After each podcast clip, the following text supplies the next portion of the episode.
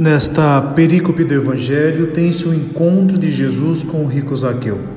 Esse encontro expressa como acontece todos os encontros entre Jesus e os pecadores. O rico e pequeno Zaqueu faz-se perceber por Jesus que o reconhece e, a partir do seu arrependimento, a salvação entra na sua casa. A necessidade desse arrependimento está também na primeira leitura. Jesus pede à igreja reavivamento, conversão, reconhecimento da pequenez e apropriação dos bens espirituais, no sentido de não sobrepor o material ao espiritual. Caminhamos, olhos fixos em Jesus.